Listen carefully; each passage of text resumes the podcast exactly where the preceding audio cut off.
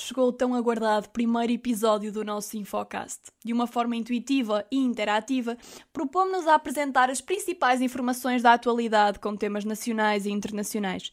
Sabemos que pode ser difícil e cansativo estar a par da atualidade e em todos os temas, e por isso o Infocast vai combinar todas estas realidades, sempre da forma apelativa e direta que caracteriza o nosso conteúdo. Este é o primeiro episódio de muitos onde vamos tentar cumprir esse objetivo em pouco tempo e de uma forma direita, sendo perfeito para ti que gostas de estar informado, mas não tens muito tempo e preferes estar online no mundo e na informação e não apenas nas redes sociais. Começamos pela política nacional, tendo sido confirmado que Rui Rio vai deixar de ser líder do PSD, ao considerar que, depois dos resultados das últimas eleições, não há qualquer tipo de utilidade em continuar à frente do partido. Com o objetivo de promover um maior escrutínio ao governo, a Iniciativa Liberal, o Chega e o PAN pediram o regresso dos debates quinzenais. Neste sentido, o Primeiro-Ministro mostrou-se, nas suas próprias palavras, disponível para ir à Assembleia da República sempre que a Assembleia da República assim o entender, parecendo estar de acordo com a retoma deste modelo de debates. Segundo os resultados publicados pela Secretaria-Geral do Ministério da Administração Interna, a contagem dos votos dos imigrantes deu mais dois deputados ao PS e dois deputados ao PSD. De destacar ainda o facto do CDS-PP, depois de ter passado 47 anos no Parlamento, ter visto em segundos a sua placa retirada da porta da sala, do andar nobre, que agora será do Chega. Ao contrário do que se passou em Portugal, esta foi uma semana agitada para a política internacional. Depois das negociações com o Ocidente e apesar de tanto Kiev como Moscou se mostrarem disponíveis para encontrarem uma solução diplomática para esta crise, a verdade é que as tensões entre a Rússia, a NATO e outros países têm escalado. Para isso tem contribuído o aumento do número de tropas, de material bélico e o crescente movimento de exercícios militares das Forças Armadas da Rússia e da Bielorrússia, assim como do outro lado, as ameaças e pressão por parte da NATO. Há cada vez um maior receio face a uma possível invasão russa à Ucrânia, que já tomou medidas ao ordenar a realização de exercícios militares em resposta a esta ameaça, na mesma altura em que se abre mais uma frente na guerra civil no leste do país. O porta-voz do Pentágono dos Estados Unidos da América afirmou que já estão junto à fronteira mais de 100 mil soldados e que Vladimir Putin continua a reforçar as suas capacidades militares, agravando esta crise entre a Rússia e a Ucrânia, que tanto tem marcado a atualidade. O secretário-geral da NATO afirma que o número de militares russos na Bielorrússia é a maior movimentação russa desde a Guerra Fria, acreditando que estes exercícios são um pretexto para a Rússia aumentar a presença militar na região, sendo que Kiev, a capital ucraniana, fica apenas a 200 km da fronteira com a Bielorrússia. Tudo isto, segundo o vice-primeiro-ministro da Defesa da Rússia, é realizado com o objetivo de, nas suas próprias palavras, desenvolver diferentes opções para neutralizar conjuntamente as ameaças e estabilizar a situação nas fronteiras. Há muito mais a dizer sobre este tema, pelo que, para além do post que já lançamos, teremos durante a semana um vídeo detalhado que vai explicar e contextualizar tudo o que está a acontecer. Fiquem atentos ao nosso Instagram para não o perderem. Já na Guiné-Bissau vive-se um clima de terror. Esta última semana foi marcada pela tentativa fracassada do golpe de Estado, tal como mencionamos no nosso último post, e por vários atos de violência. De destacar o ataque destrutivo por parte de um grupo de homens armados à Rádio Capital, que causou sete feridos. Para além disto, o analista político da rádio Rui Landim conseguiu fugir após a sua casa ter sido invadida. Por fim, é importante destacar aquilo que está a acontecer na capital do Canadá, Oroa, onde foi declarado o estado de emergência, a obrigatoriedade da vacinação de condutores de caminhões revoltou estes profissionais que se juntaram num autêntico comboio da liberdade. Este protesto sem precedentes está a deixar muitos residentes em lados opostos, criando uma grande tensão nas ruas da cidade. Na quinta-feira foi noticiada uma detenção de um jovem português de 18 anos que tinha um atentado terrorista planeado na Faculdade de Ciências da Universidade de Lisboa. A ameaça foi denunciada às autoridades portuguesas pelo FBI, que entrou em contacto com a Polícia Judiciária. As autoridades norte-americanas, na monitorização que fazem da internet em geral e das redes sociais e da dark web, detectaram conversas em chats nos quais o jovem anunciava a intenção de cometer um atentado em Portugal. A Unidade Nacional de Contra-Terrorismo da Polícia Judiciária travou os planos para o atentado orquestrado para o Polo de Ciências da Universidade de Lisboa, cujo objetivo seria cometer o maior número possível de homicídios sobre colegas universitários. A PJ informou num comunicado que a investigação está classificada como de máxima prioridade, tendo sido realizadas buscas nas quais foram apreendidas, para além de várias armas brancas, outros artigos suscetíveis de serem usados na prática de crimes violentos, como botijas de gás e garrafas de gasolina, vasta documentação e um plano escrito com os detalhes da ação. O jovem detido encontra-se indicado pela prática do crime de terrorismo. Os investigadores estão convictos que o jovem planeava o ataque de forma isolada, não havendo ainda informação sobre as possíveis motivações para o mesmo. Para já, contudo, parecem estar excluídas razões de ordem religiosa. Atentados deste tipo levados a cabo pelos chamados lobos solitários não são inéditos. Em outubro passado, um homem convertido ao islamismo matou quatro mulheres e um homem na Noruega, recorrendo a armas brancas. Um ano antes, em outubro de 2020, um outro crente no Corão matou pelo menos três pessoas e deixou várias feridas num ataque com uma faca junto a uma igreja em Nice, no sudeste de França. Quanto à economia, o tema em foco nesta semana é a inflação. A inflação tem vindo a aumentar e aparenta vir a crescer ainda mais com o aumento dos preços da energia, fruto do clima de tensão entre a Rússia e a Ucrânia, o que preocupa particularmente a União Europeia. Relembramos que o fenómeno da inflação consiste na subida contínua e generalizada dos preços de uma economia e pode ter como consequência a perda de poder de compra por parte das famílias se o seu rendimento não crescer de uma forma igual ou superior à inflação. A inflação na zona euro tem atingido valores preocupantes, ultrapassando os 5%, algo que não acontecia desde 1997. Motivada pela pandemia e pelos crescentes custos de produção decorrentes desta mesma nos últimos dois anos, a evolução da inflação tem sido acentuada pelo clima de instabilidade entre a Rússia e a Ucrânia, uma vez que a Rússia é o principal fornecedor de gás natural para toda a Europa.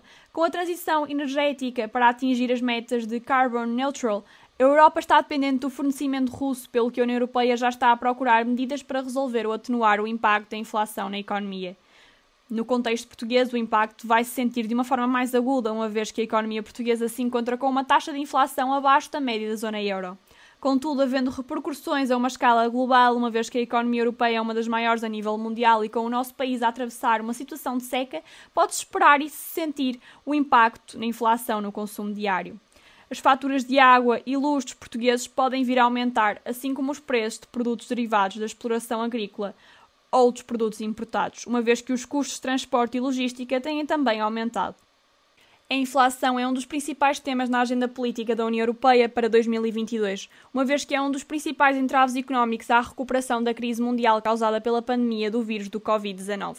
Vai ser definitivamente um tema relevante que vais poder acompanhar aqui, com a InfoYouth. Agora, quais são as novidades a nível da sustentabilidade esta semana? Começamos com uma notícia preocupante. Portugal tem vivido épocas marcadas por calor e ausência de chuva. O verão de 2021, segundo o Instituto Português do Mar e da Atmosfera, foi o verão mais quente que o país enfrentou. E apesar de esse período ter passado, o inverno está a ser marcado por uma inesperada ausência de precipitação e temperaturas elevadas para a época. Esta situação tem afligido agricultores que veem comprometidas não só a alimentação dos animais, como também os seus cultivos. Quais são as consequências? O aumento dos custos de produção e, consequentemente, dos preços cobrados aos consumidores. Considerando o aumento da frequência de períodos de seca, segundo o presidente da Associação de Agricultores do Baixo Alentejo, é crucial conseguir adaptar a agricultura a esta conjuntura. Um momento que marcou esta semana e que provavelmente afetou muitos de nós diretamente foi o ciberataque à Vodafone Portugal, que teve uma dimensão inédita e devastadora. O ataque ao coração da Vodafone provocou falhas nas redes de comunicação, bloqueando os serviços de voz, SMS, dados móveis e TV, o que deixou serviços críticos como o Multibank e o INEM inoperáveis. A empresa afirmou que não existem indícios de que os dados dos clientes tenham sido comprometidos. Porém, vários clientes da rede notaram o aparecimento de números desconhecidos associados a um contacto com o nome Vodafone, que foram surgindo nas suas listas telefónicas. A empresa veio esclarecer que os números são oficiais e decorrem de uma funcionalidade que já existe na app My Vodafone, que permite aos clientes identificar os números associados a campanhas de marketing não existindo qualquer ligação ao ciberataque. Então, o que pode estar por trás do ataque? Quais as motivações? Ainda é muito cedo para se fazer uma análise completa do que está a acontecer. Rui Duro, Country Manager da Checkpoint Software Technologies em Portugal, explica que, dado o curto espaço de tempo, as próprias equipas da Vodafone podem não estar ainda na fase de perceber o que causou o ataque, preocupando-se primeiro em repor os serviços. Para além deste ataque, nesta mesma semana outros seguiram-se. Na madrugada de terça-feira, o alvo foi o grupo Trusting News, que tem publicações como a Visão e a Caras. Durante a noite de quarta-feira, os laboratórios Germano de Souza também foram alvo de ciberataque, o que afetou o normal contacto com os postos de colheita, onde se realizam os testes Covid-19. É de notar que no mês passado os servidores da imprensa, grupo detentor da SIC e do Expresso, sofreram também um ataque. Provavelmente não será o último destes casos que veremos nos próximos tempos. As redes sociais Facebook e Instagram podem ter os dias contados na Europa. O aviso é da Meta, a empresa de Mark Zuckerberg, que tem ambas as redes e que, segundo as regras que proíbem a transferência, armazenamento e processamento de dados sobre cidadãos europeus fora da União Europeia, não podem continuar o seu negócio nos moldes atuais. A empresa disse estar confiante de que possa chegar a um acordo, mas admite deixar de prestar os seus serviços na Europa, caso não lhes seja possível transferir dados entre os países em que operam. Quanto ao desporto, esta semana mais um campeonato europeu para o nosso país. Portugal revalidou no passado domingo o título de campeão europeu de futsal ao vencer a seleção russa por 4-2 em solo holandês. Tal como tinha acontecido no jogo das meias finais frente à Espanha, Portugal sofreu para derrotar a Rússia, estando a perder por 2-0 a 6 minutos do fim da primeira parte. Felizmente, golos de Tomás Passou, André Coelho e Pani, juntamente com uma exibição fenomenal de André Souza entre os postos garantiram a vitória da seleção das esquinas, que subiu assim ao segundo posto do ranking mundial. Portugal encontra-se apenas atrás do Brasil, que conquistou o terceiro lugar na Copa América de Futsal de 2022. Merecedor de uma menção especial é o selecionador português Jorge Brás pelo seu extraordinário trabalho que levou à vitória em dois europeus e um mundial de futsal de forma consecutiva. Os nossos parabéns a todos os responsáveis pela mais recente conquista e um obrigado especial ao selecionador Jorge Brás. Passando a algo mais negativo, surgiu esta semana um vídeo do defesa do West Ham, Kurt Zouma, a maltratar o seu gato. O jogador francês pode ser visto no vídeo a pontapear o animal, além de lhe atirar objetos. Por fim, Zoma dá uma chapada violenta ao gato. O francês foi multado na máxima quantia legal possível pelo clube que doou o montante a instituições de proteção animal.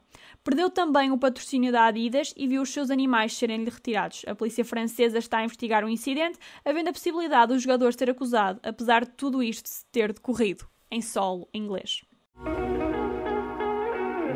Na nossa rúbrica dedicada à cultura, as atenções recaem para as nomeações para os Oscars e para os Brit Awards. Esta semana foram anunciados os nomeados para a 94ª edição dos Oscars, que se realizará no próximo dia 27 de março. O Poder do Cão, de Jane Campion, é o filme mais nomeado, concorrendo a premiações em 12 categorias, como melhor filme, melhor realização e melhor fotografia.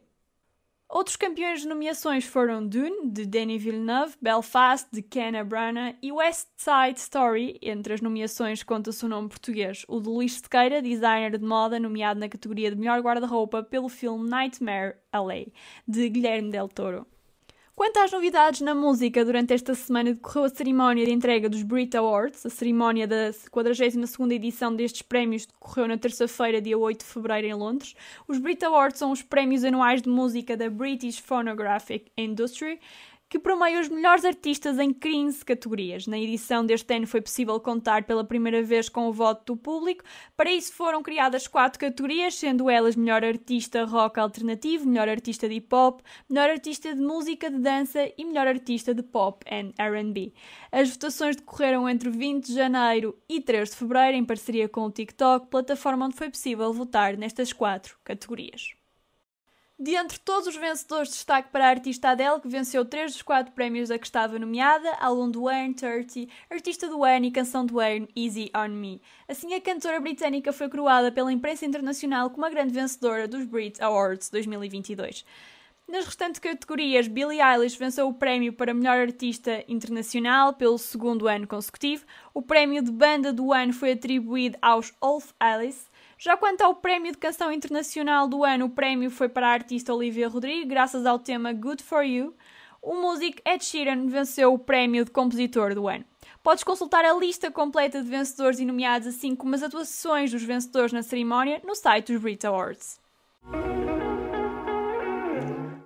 Momento deste nosso podcast será dedicado à nossa figura da semana. De entre várias opções, o título desta semana é atribuído a João Sousa, o tenista português que voltou aos troféus com a conquista do ATP 250 de Pune, na Índia, o quarto título ATP da sua carreira. A sua vitória frente ao finlandês Emily Russovuri catapulou o português para a 86ª posição do ranking mundial, estando assim novamente no top 100 pela primeira vez desde fevereiro de 2021. Parabéns, João Sousa. E pronto, chegamos ao fim do nosso primeiro episódio. Esperamos que tenhas gostado. Queremos continuar a melhorar e para isso pedimos que nos des o teu feedback no nosso Instagram, assim como quaisquer sugestão que tenhas. Segue-nos no Spotify e ativa as notificações para estar sempre a par dos lançamentos dos próximos episódios. Está também atento ao nosso Instagram para te manteres a par dos nossos posts e vídeos com informação mais extensa sobre outros assuntos da atualidade ou aprofundamento e desenvolvimento de assuntos abordados neste podcast. Obrigada por estares desse lado e até para a semana.